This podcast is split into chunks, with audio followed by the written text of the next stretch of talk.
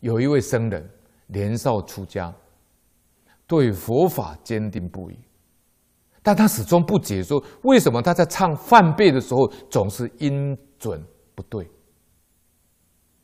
只要一念就耳鸣，常常无法顺利完成一场法会。有一天，这位僧人在禅坐中，僧人看到自己过去是曾经是一位千金少女，他他的宅院里面旁边住着一位爱养鹦鹉的邻居，算一算呢，有上百只，每天学人说话叫个不停。这位千金女被吵得受不了，就招来女仆。下药呢，让鹦鹉闭嘴。这个动物啊，是千万不能虐待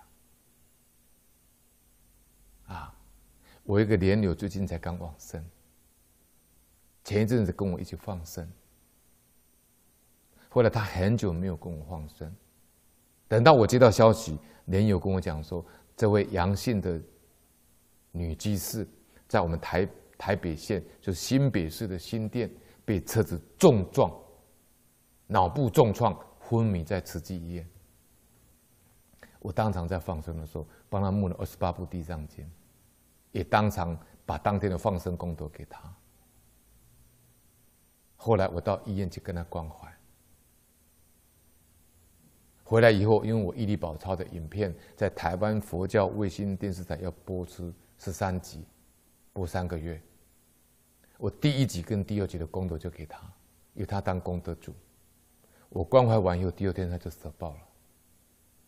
后来他女友跟我讲，他说我妈妈还没有离婚以前，我爸爸养了一只猴子，因为我妈妈跟我爸爸吵架，怄气，我妈妈非常的生气，就把这股怒气发泄在这只猴子上面，因为这只猴子是他爸爸养的。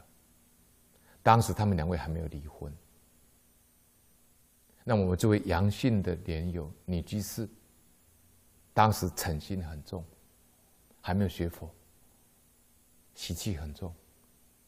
跟他先生吵架以后，一气之下就活活的把这只猴子饿死，不给他饭吃。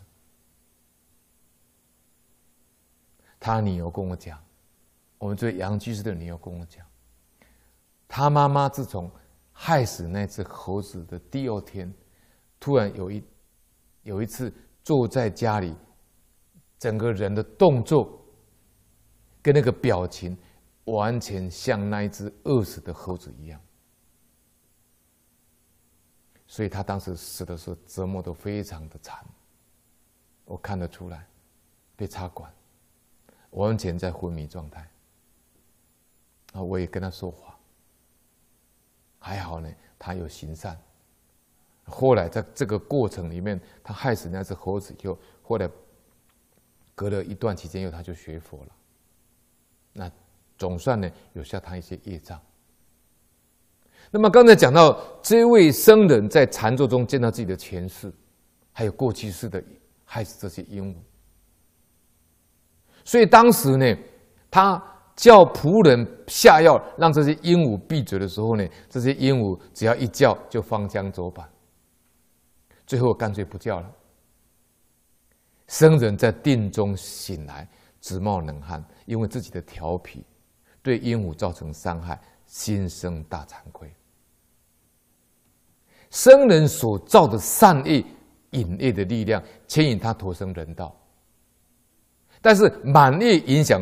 选择出家这条路，但满业中也因为善恶善恶业，它里面的恶业得到因如破罗的这种恶果，所以他老是他总是梵呗唱不起来，一唱就像耳鸣一样，他老是不清楚是为什么会这样，原来是有因果的，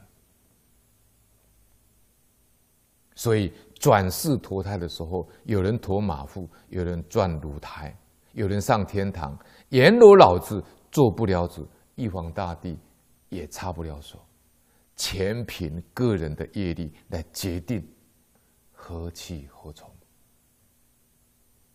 这因业跟满业。所以人天道里面，人道最殊胜。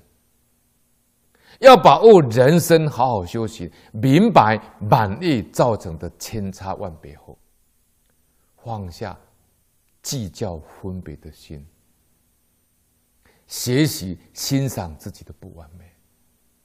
因此，不完美才让我们有反省的机会，改过的空间，产生改变命运的力量。